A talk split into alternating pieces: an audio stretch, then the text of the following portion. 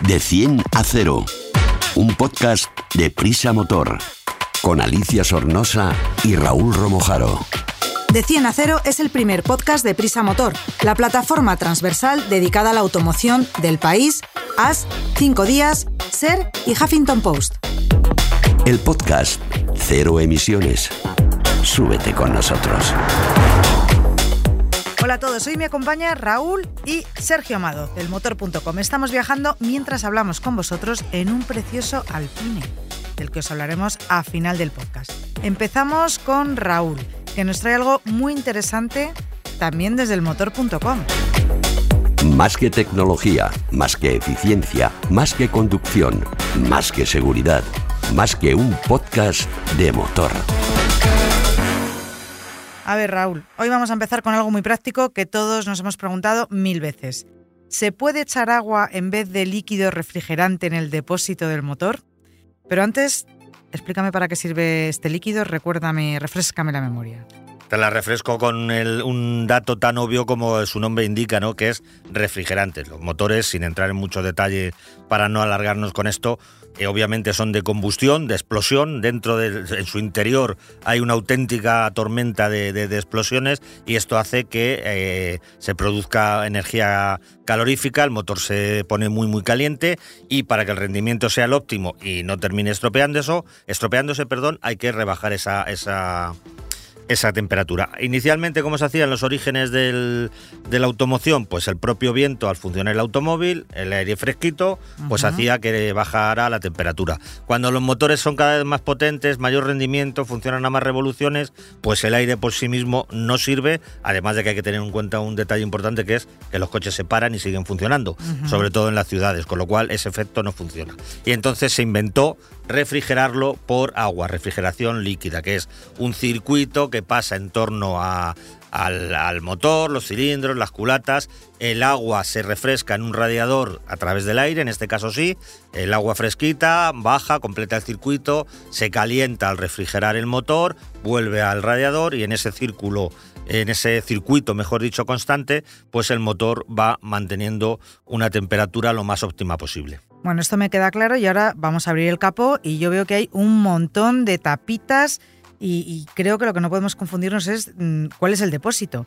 ¿Cuál es el de refrigerante? ¿Cuál es el de anticongelante? Que a lo mejor hay otro, porque claro, el agua mm, me imagino que al congelarse se dilata y, se quedaría tiesa y no podríamos arrancar el coche. Eh, no, en, este caso, efectivamente, el, del hecho de poner de empezar a utilizar líquidos refrigerantes es por, por mejorar las condiciones de funcionamiento o las funcionalidades, mm, quizás mejor dicho, de, estos líquidos. Inicialmente, cuando era todo muy sencillo, pues sí se podría se podía utilizar. Pero van todos en el mismo van todos en el mismo Sí, el agua el agua el agua del circuito del motor es, es el mismo, el del anticongelante.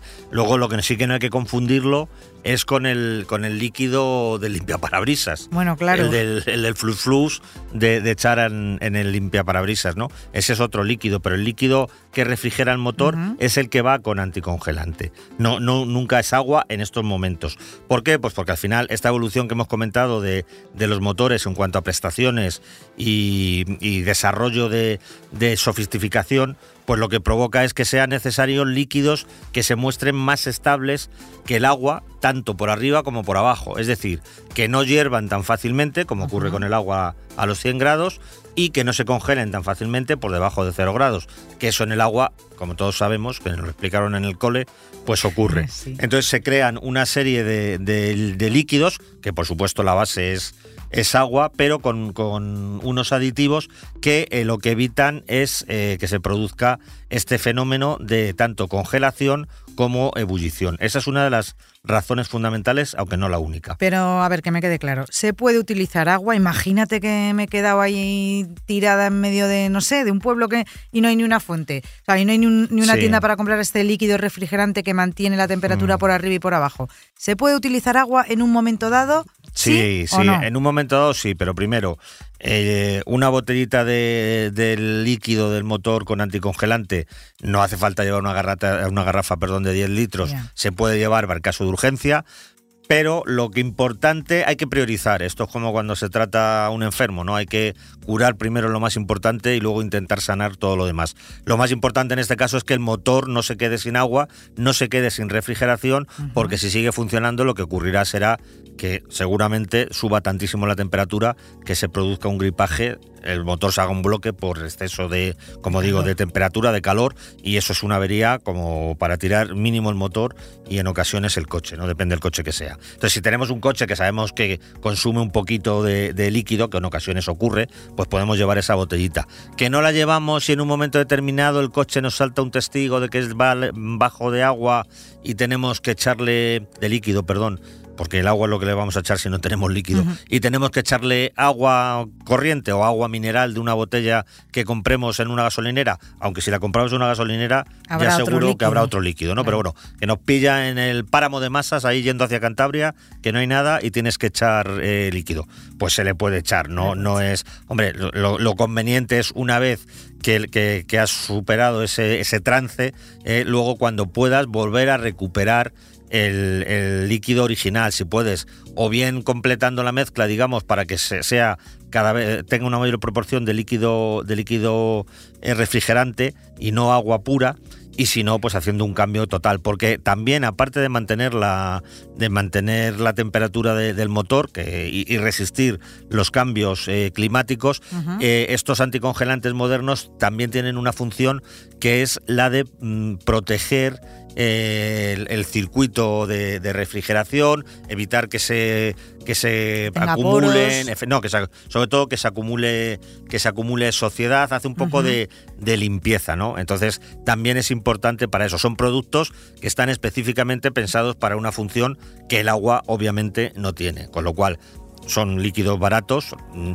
si el circuito está bien, tampoco tiene por qué reclamarnos mucho que, que repongamos, que lo repongamos con lo cual echar este líquido es lo más aconsejable. Echarle agua, pues en estos momentos no tiene ningún sentido. Una urgencia, como tú mencionas, pues sí se le puede echar, continuamos el viaje y al llegar a casa o a nuestro punto de destino, pues reponemos eh, refrigerante preparado específicamente y estaremos todos más tranquilos. Pues nos queda claro, muchas gracias. A ti, Alicia. Explicamos fácil lo difícil. En 2035 los coches que expelan emisiones por sus tubos de escape tendrán prohibida la venta en el territorio de la Unión Europea. Es decir, que no nos van a vender coches de combustión a partir de 2035, aquí en Europa. El primer coche eléctrico data de 1888, atentos. Aparece en Alemania y se denomina Flocken Elektrowagen. Años antes, incluso, se había desarrollado algunos prototipos movidos por esta energía. Bueno, yo me acuerdo que probé un Citroën Saxo eléctrico en su día. Por ejemplo, en España, tras la Guerra Civil, se popularizaron las flotas de taxis movidos por electricidad, tal y como recogen las imágenes de la Filmoteca Nacional grabadas en Barcelona. Esto que os estoy contando lo podéis ver en elmotor.com. Y mi pregunta, que va para Sergio, que lo tengo aquí muy calladito, es ¿Cuáles son hoy en día estas ventajas de los, de los eléctricos? Hola Alicia, no hablaba porque no me había saludado. Le tenía ahí callado todo el rato. Luego, como soy? Las ventajas, pues hay, hay unas cuantas, sí. Porque hay gente que se queja mucho de todo, pero yo quiero yo hablar de las ventajas de los vehículos eléctricos. Eh, solo de lo bueno, ¿no? Nos fijamos en lo bueno. Pues una de las principales son las, las emisiones, lo que comentabas ahora mismo. Eh, a partir de 2035 no podrán venderse coches nuevos eh, de combustión y los coches eléctricos están justo en el otro lado de la, de la balanza. No emiten nada durante la conducción. En el, hablamos siempre de de lo que pasa cuando estamos conduciendo. No emiten gases contaminantes, con las ventajas que eso tiene para, la, para el medio ambiente y para la salud en, general, porque se ha demostrado que en, eh, la salud mejora en las ciudades cuando, cuando las emisiones contaminantes se bajan. Está claro, ¿no? Yo creo que sí. Y aparte de las emisiones y este ruido y las restricciones, eh, Raúl, seguro que tú me sabes decir alguna que otra ventaja de estos vehículos eléctricos. Sí, Alicia, voy a ayudar yo a Sergio porque son muchas y así vamos, vamos rapidita, sino rapidito y nos las repartimos pues a la limón. La, siguiente sería el ruido, es evidente. La contaminación atmosférica de, que ha comentado Sergio, pues también podemos sumar la acústica. Sabemos los que tenemos la suerte o la desgracia, cada cual que lo valore, de vivir en una ciudad, sabemos lo que es el, el sonido de de decenas de miles de automóviles cada día circulando por una gran ciudad, que nos molesta, nos provoca estrés, es desagradable y esto también se irá limitando en las ciudades con la incorporación de coches eléctricos. Bueno, para los que están fuera de los coches y para los que vamos dentro de los coches eléctricos, que es una gozada ir sin ruido. También. Venga, Sergio, te toca otra, otra ventaja. Otra gozada es ir sin restricciones, con la tranquilidad mm. de poder conducir por donde se quiera. Esto afecta también a las, a las ciudades, al menos de momento. Porque en, las de más de 50.000 habitantes se van a, ya, existen en algunas eh, las famosas ya zonas de bajas emisiones. Por ahí, eh, un coche eléctrico en ellas siempre va a poder circular, porque limitan, eh, dejan fuera a los, a los coches con, con emisiones. Los eléctricos se libran siempre. Venga, Raúl, te toca, dime otra. Al hilo de la de Sergio, muy parecida también, sobre todo para las grandes ciudades, aparcar. Otra pesadilla para, para los ciudadanos que tenemos difícil encontrar hueco y en la mayoría de las ciudades, a los lugares céntricos a los que solemos acudir, está prohibido, limitado y hay que pagar. Con los coches con etiqueta cero, en este caso incluiríamos los híbridos enchufables que tengan una autonomía superior a 45 kilómetros. Se puede aparcar en la mayoría de los ayuntamientos, ojo, porque esto es una potestad del, municipio. Se suele poder aparcar gratis y sin límite de tiempo. En Madrid mucha gente valora esto. Te compras un coche eléctrico, te vas a trabajar eh, a la calle Serrano y lógicamente donde se pueda aparcar, donde no está prohibido, evidentemente, donde tú puedas aparcar, dejas el coche a las 8 de la mañana y te lo llevas a las 8 de la noche, no pagas y no tienes que salir a poner el numerito ni nada por el estilo. Pues Gran ventaja. Estás hablando del ahorro y yo creo que también esto tiene mucho que ver con los eléctricos. Yo no tengo un coche eléctrico, pero tengo una moto eléctrica, un scooter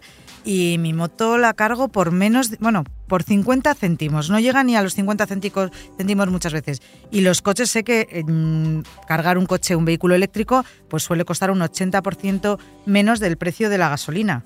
Eh, ¿Alguna ventajita más, verdad, Sergio? Eh, sí, iba a decir el ahorro, pero ya lo has contado tú. todo. de, todas formas, esta hay que verla con mucha perspectiva. Porque el, el cargar un coche eléctrico es mucho más barato que llenarlo de gasolina, pero hay que, hay que verlo a, bueno, pensando en toda la vida útil del, coche. Pues entonces te ahorras muchísimo más. Sí, pero claro, el, coche eléctrico es mucho más caro al comprarlo y lo que pasa es que eso se va compensando con el paso de los años y si se ve con perspectiva, efectivamente al final se termina ahorrando. Claro, lo que quiere decir, Sergio, es que, perdona Alicia, que hay que amortizar la diferencia. Tú, tu scooter eléctrico. Me ha muy poquito. Claro, pero si, si, si lo comparas con un scooter de combustión convencional, una moto eléctrica o un coche eléctrico frente a un coche eh, convencional de combustión es más caro, con lo cual hay que hacer los números de saber cuándo esa diferencia de precio la amortizas a base de ahorrar en combustible y a partir de ese momento, obviamente, empiezas a ahorrar y a ganar. De cualquier manera, lo de no tener que pasar todas las semanas por la gasolinera da un respirín, oye, que se agradece. Eso es verdad. Venga, seguimos con Raúl, te toca. Seguimos, ¿Qué más, seguimos ventajas tenemos? Pues seguimos hablando del dinero. Ya que es caro comprar un vehículo eléctrico,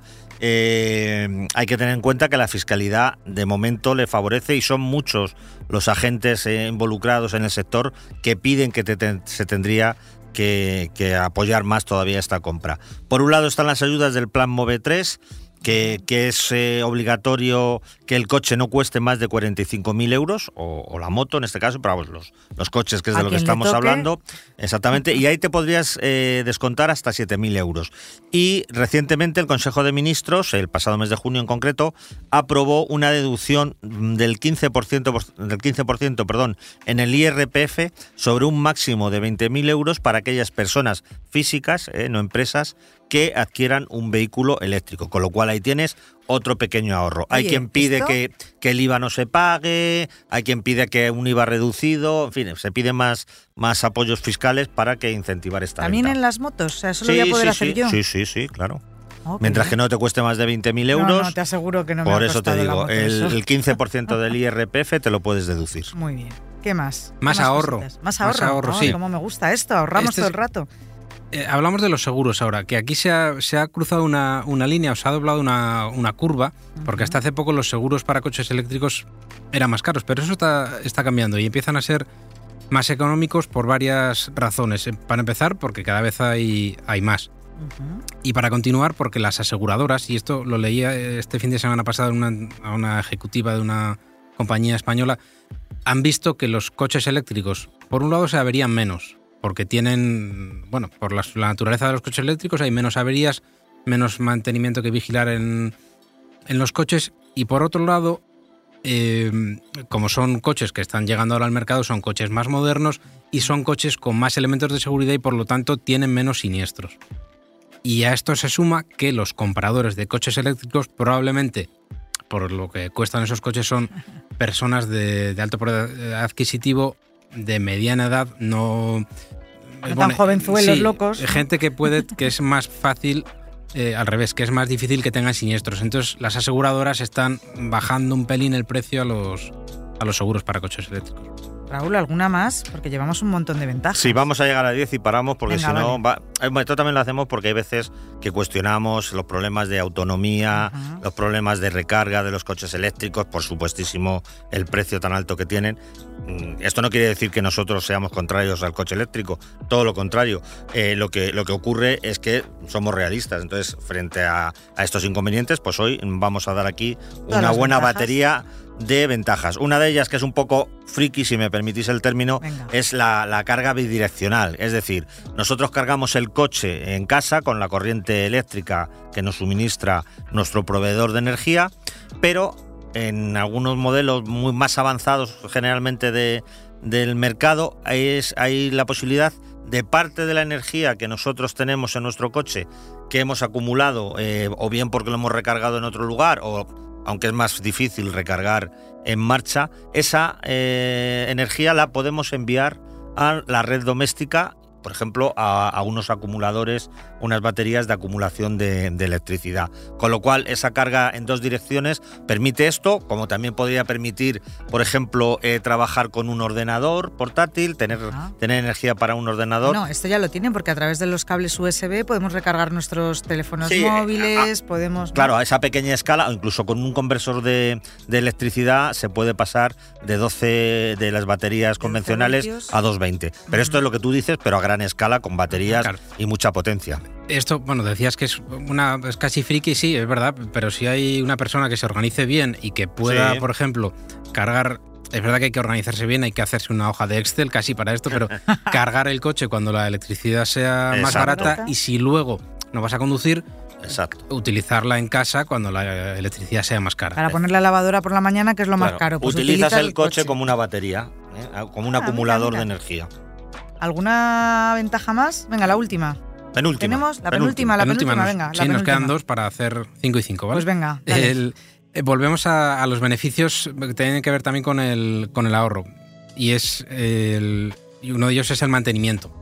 Eh, porque los coches eléctricos, como tienen muchos, muchos menos componentes Mecánicos. Eh, mecánicos, sí, pues eh, son mucho más fáciles de, mantener. Ni hay que estar pendientes del aceite, ni de. Ni la junta de la trócola. Eso es, de otras muchas cosas que yo no controlo demasiado, pero es verdad que, y esto viene bien precisamente para que no tenemos mucha idea de, mecánica. Del agua, mira, del líquido refrigerante del que hablábamos antes. En un coche eléctrico esto no, no va a pasar. No. se va a olvidar que el llenar el depósito del aceite, por ejemplo.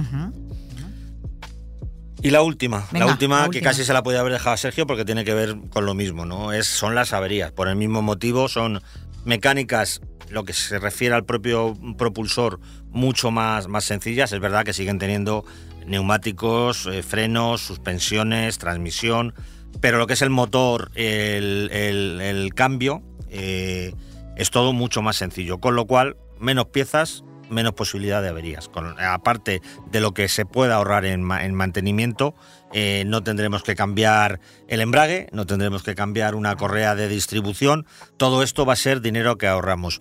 ¿Esto qué significa por otro lado? Un apunte muy rápido. Pues que ya eh, las redes de posventa, los talleres, los talleres de barrio lo tienen más a largo plazo porque ellos seguirán atendiendo muchos coches de combustión, es como plantearse una posventa con mucha menos exigencia mecánica o, o, exigencia de asistencias, porque es posible que su facturación en este sentido caiga. Pero para el cliente, para el usuario, es verdad eh, decir, pocas veces, por poner un ejemplo, salvando las distancias y que nadie se ofenda, pocas veces llevamos la lavadora al taller, ¿no? Entonces, esto tiene ruedas, tiene otros muchos más componentes, por supuesto, pero lo que es la mecánica en sí, la base del motor, lo famoso aquello, uy, se me ha ido la junta culata, me he quedado sin distribución, he gripado no sé qué, el turbo. Se extinguirán Todo eso deja de existir. Habrá, habrá que cambiar los frenos, habrá que cambiar pastillas, los neumáticos, un amortiguador dejará de trabajar, todo eso habrá golpes de chapa, por supuestísimo, pero lo más complicado, lo más complejo de un coche, que en definitiva es su, el propio el propulsor, esto va a dejar de existir y va a ser algo mucho más sencillo. El, el motor eléctrico es algo súper probado, con muchos años, siglos, de un siglo de, ah, de, existencia, sencillo, relativamente sencillo, y ahí el paso adelante va a ser muy significativo. Y, esto cambiará probablemente el, el mercado de segunda mano, ¿no? Porque también claro, forma de entender el, claro, ese mercado. Sí, totalmente. O sea, tú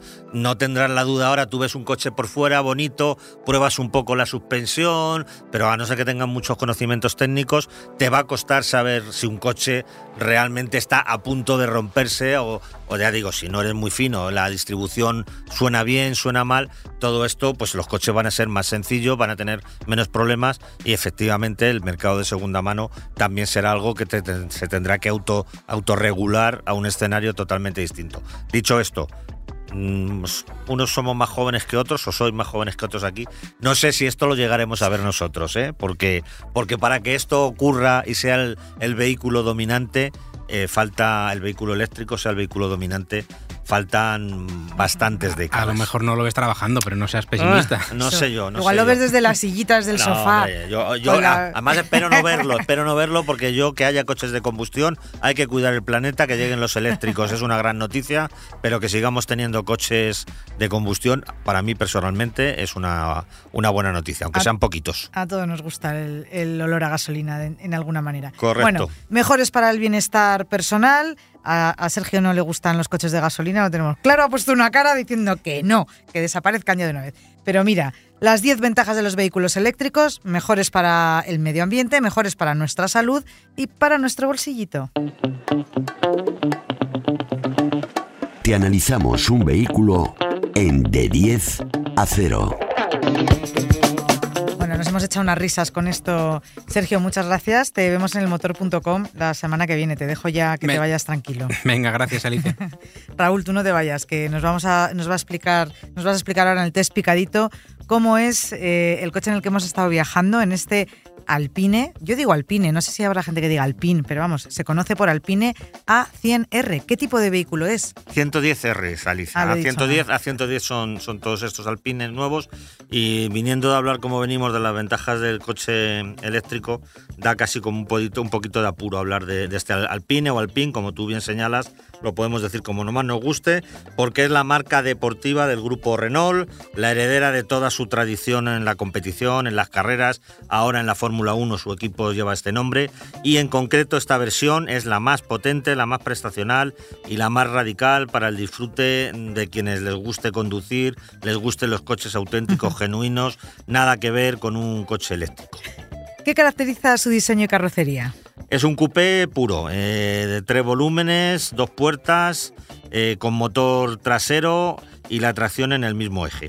Es pequeñito, tiene un tamaño compacto, 4,1 metros, es bastante bajito también. De hecho, yo hay veces aquí en el parking del trabajo que lo tengo que buscar porque me lo tapan todos los, me lo tapan todos los demás. He dicho esto es una configuración ideal para un coche con esta filosofía. ¿Cómo es la habitabilidad? Que siendo un coupé ya me lo imagino. Eh, se trata de un coche minimalista, es prácticamente un coche de competición. Tiene dos plazas, los asientos son de, tipo baquet, tipo de carreras, de fibra de carbono, eh, con cinturones de seguridad de cuatro puntos, no tiene cinturón de convencionales, tú sabes cómo son, eh, a cada lado una cincha, otra que se mete entre las piernas y ahí está el anclaje, un poco tostón, ponértelo y quitártelo cuando no vas a usarlo como realmente merece el coche en un circuito o, yendo realmente rápido, no, es muy, no es muy funcional y hay muy poco espacio. La verdad es que personas, yo a una persona grande, eh, nuestros compañeros Rubén o, Alfredo, que son tipos de envergadura, yo desde luego me los imagino con, con mucho, mucha dificultad en, este coche, porque es muy pequeño eh, es, y eso que la banqueta se puede echar para atrás y es verdad que los las piernas sí que se pueden extender, pero la altura al suelo, perdón, al, techo, es, muy reducida, entrar y salir es un auténtico suplicio. Eh, o sea, en ese, en ese sentido... Bueno, es un coche de carreras, ¿no? ¿Quién dijo que iban a ser cómodos? Claro, no tiene huecos para dejar prácticamente nada y luego las maletas igual, las dejas en casa o te vas de fin de semana con lo puesto, porque tiene un pequeño maletero en la parte de delante, porque el motor va detrás de 100 litros y luego atrás, entre los asientos y, y el, digamos el hueco motor hay otro pequeño hueco de 90 litros que da para una maletita o un maletín. No, no hay no hay para mucho más. Pues me da miedo preguntarte cuál es su equipamiento más destacado. Será tira, poquito. Tira espartano también. O sea, no, no es que sea mínimo o minimalista, porque, porque es un coche caro, pero sí que lleva lo imprescindible si lo mm, posicionamos en esa rango de precio, ¿no? Lo imprescindible para la conducción. Para que te hagas una idea, para cerrar la puerta, el tirador de la puerta es una cinta muy chula de color rojo, pero no deja de ser una cinta de tela, que la agarras y tiras de ella, no tiene no tiene pantalla TFC y No, una pantallita nada, una pantallita pequeña eh, con lo mínimo, pero es que da igual, todo eso da igual, Alicia, porque luego te pones a mirar lo que tiene la cantidad de carbono que lleva este esta versión R y te compensa todo lo demás. El capó entero es una maravilla, es un, vamos, es para ponerlo en casa en la pared. El alerón trasero, las faldillas laterales, el techo entero hacia ah. atrás hasta el final. No ves, no tiene espejo retrovisor central porque el techo entero es de carbono y por tanto no es transparente, no se, no, no se puede ver. El difusor, las llantas, las llantas son una pasada, llantas de carbono que son una maravilla. ¿Para qué vale todo esto aparte de ser una preciosidad? Pues que pesa 1150 kilos. Nada, nada y menos. Coche que pesa lo que pesaban antes los coches deportivos y, rápidos. Bueno, que ya me estoy poniendo nerviosa de solo imaginármelo. ¿Qué motor lleva? Es un cuatro cilindros de gasolina de 1,8 litros, con turbo por supuesto, y la potencia es de 300 caballos que considerando que pesa 1100 kilos, está bien, no es una potencia que asuste en principio, sobre todo ahora que estamos acostumbrados a coches eléctricos de 500 y 600 caballos o, deportivos de, más alcurnia, por así decirlo, pero con 300 caballos con 1150 kilos y las dimensiones de este coche, eh, realmente va más que sobrado. Pues venga. El, movimiento va a las ruedas traseras a través de un cambio automático de doble embrague, siete marchas y levas en el volante que te iba a decir que pues venga, venga, arráncamelo y dime cuáles son sus prestaciones y consumos. Correr, pues nos buscamos un circuito, que es para lo que está pensado este coche, y tiene una punta de 2,85, eh, acelera de 0 a 100 en menos de 4 segundos. El consumo, la verdad es que importa bastante poco en este tipo de, de coches, ¿no? Si te lo compras, pues sabes que es para disfrutar y no para estar mirando la cartera. Pero aún así, hay que decir que no es descabellado. ¿eh? eh la, homologación de cifra media es de 6,8 litros a los 100 kilómetros y en la práctica, sin ser excesivamente exigente, sin llevarlo a un límite que no conviene si no es en un circuito, es bastante fácil quedarte en el entorno de los 8 litros, que no es una barbaridad. Disfrutando del coche, pero sin apurar sus posibilidades, que como ahora veremos y como vamos a contar, eh, para hacerlo lo mejor es irse a un circuito. Pues eso, a ver, has tenido la suerte de poder meterlo en un circuito, ¿cómo se comporta? Es una auténtica gozada, la verdad, Alicia, es un deportivo que, que hace honor a, a esta denominación, ¿no? Por resumirlo y no alargarnos en este test picadito, como tú dices, es muy ágil, estable en curvas, va muy plano, eh, la suspensión no sabe lo que es un balanceo, eh, la dirección es súper precisa, los frenos son una maravilla, muy poderosos, o sea, tiene todo lo que se puede exigir a un automóvil para disfrutar de la conducción y a ritmos elevados tanto que lo hace fácil, quiero decir, sin ser un conductor especialmente dotado, como puede ser mi caso, yo me defiendo y poco más, pero te, hace sentir que conduces, que conduces mejor de lo que lo haces porque el coche te perdona todo. Eso sí, tiene un, tiene un modo Sport en el que la entrega de potencia es un poco más rotunda y además suena todavía mejor eh, y este, bueno, pues hay que aplicarse un poquito más. Y luego, sobre todo, los amantes ya de las sensaciones fuertes, y insisto, yo especialmente lo aconsejaría en circuito, eh, puedes, por supuesto, desconectar el control de tracción, que al ser un tracción trasera, pues el coche, evidentemente, puedes ir derrapando puede derrapar en, cualquier momento, ¿no? Si le aplicas, le aplicas potencia. Venga, vamos al turrón que me estoy emocionando. ¿Cuánto cuesta? Esto nos baja, nos, baja, la emoción, nos baja la emoción porque este es el modelo más caro eh, de la gama Alpine, el que está en el tope y tiene precio de, por poner una referencia, de Porsche. Eh, cuesta 114.000 euros. Pero que estoy, acaba de dar Estoy cogiendo aire, estoy cogiendo aire. ¿Para quién está indicado? Que ya veo que para mí no. Sobre todo no tenemos que coger aire porque la realidad absoluta es que este es un segundo coche. O sea, nadie puede plantearse tener este automóvil como único en casa, a no ser que sea masoquista o le guste sufrir o algo así. En el día a día es un auténtico eso, una auténtica tortura porque es incómodo subir, bajar, los asientos son duros, no hay espacio, no tiene ni dónde dejar el móvil prácticamente.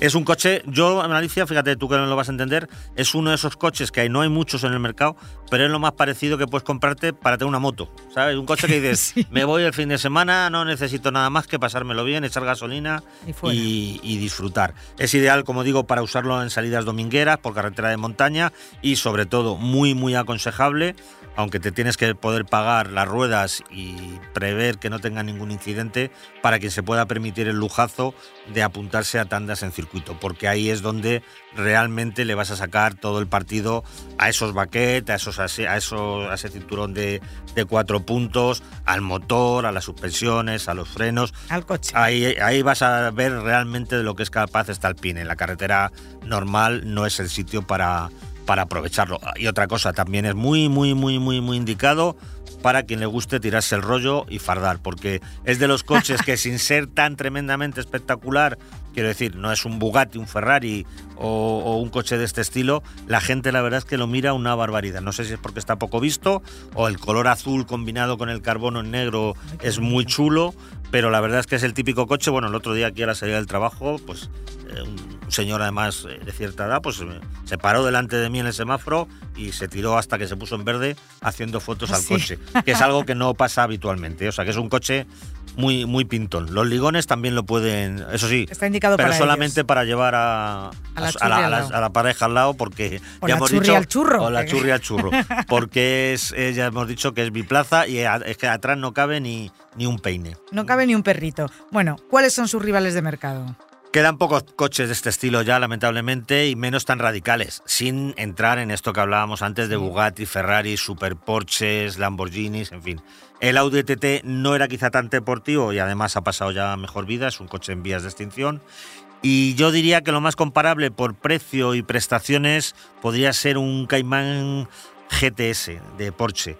Aunque a mí personalmente me parece que como esencia pura de deportividad, eh, y sensaciones, este, este Alpina 110R incluso está un pasito por delante. Quizá no sea un producto tan redondo en general, pero lo que es lo que transmite al conductor es como más auténtico, más genuino, por eso que, precisamente, ¿no? Porque es más minimalista. Al final es casi la conducción, la mecánica y tú. No tienes tanto eso, una pantallita pequeña, los espejos, los, eh, los retrovisores, las, perdón, las ventanillas que suben y bajan y, y poco más para estar centrado en lo que tienes que hacer. La verdad es que es un coche para tener dinero y tener varios y tener uno en el garaje, porque además estos coches, Alicia, otro detalle es que no, se no, no se fabrican muchos y en el medio plazo serán coches que tengan un valor añadido como tienen los Alpine antiguos, que eran una preciosidad y ahora un Alpine antiguo en buenas condiciones pues vale casi más que este.